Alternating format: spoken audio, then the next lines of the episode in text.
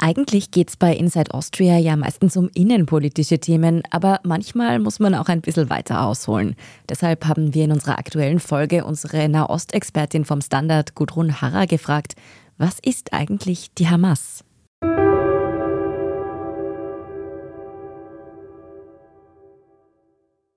Also die Hamas ist gegründet in den späten 80er Jahren als palästinensischer Zweig der ägyptischen Muslimbruderschaft mit einer aber auch sehr nationalistischen palästinensischen Agenda.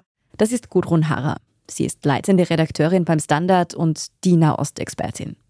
Die Muslimbruderschaft, das ist eine islamistische Bewegung, die ursprünglich aus Ägypten kommt und die sich heute über viele Länder, auch in Europa, erstreckt. Sie ist aber keine Terrororganisation, sondern eher ein loses Netzwerk mit vielen Splittergruppen. Es gibt politische Parteien, die ihr zuzuordnen sind, Hilfsorganisationen und längst nicht alle Mitglieder sind gewaltbereit. Die Hamas ist eben aber auch als ein Arm dieser Muslimbruderschaft entstanden und ganz klar militant ausgerichtet. Und es war von Anfang an angelegt, dass sie eben die Existenz Israels ablehnt und in diesem Sinne agiert. Also es ist eine lange Geschichte, eine Terrororganisation, die ja auch von vielen Ländern als solche eingestuft wird. Während die Hamas in Deutschland und Österreich also als Terrorgruppe gilt und verboten ist, gibt es aber auch Länder, die sie mitunter sogar unterstützen. Es ist natürlich in erster Linie zu nennen die Türkei und das Emirat Katar, das auch immer wieder eine Rolle spielt, also wenn dem Gazastreifen das Geld ausgeht. Die Türkei, immerhin NATO-Mitglied, und Katar, das Land, das zuletzt die Fußball-WM ausrichten durfte, unterstützen also die radikal-islamische Hamas in Gaza.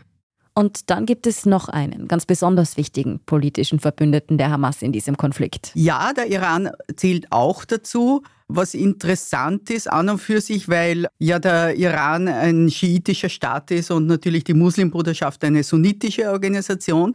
Dazu muss man sagen, dass nach der iranischen Revolution 1979 eben alle diese islamistischen Kräfte, ganz egal aus welchem Eck, an Aufschwung gewonnen haben. Und beide eint einfach diese Idee eines Widerstands gegen die imperialistische USA und ihre Politik und natürlich die Feindschaft, also die auch für den Iran definierend ist, gegen Israel. So wie auch die libanesische Terrororganisation Hisbollah greifen Hamas-Milizen seit Jahren immer wieder israelische Militärstützpunkte und Soldaten an, aber genauso auch zivile Ziele. Dass die Terrorgruppe allerdings einen so großen und verheerenden Angriff startet wie jetzt, das hat man ihr lange nicht zugetraut. Aber sowohl Hisbollah als auch Hamas wurden in den letzten Jahren in einer Art und Weise mit Raketen aufgerüstet, die sie zu einem ganz anderen, potenten äh, militärischen Player machen.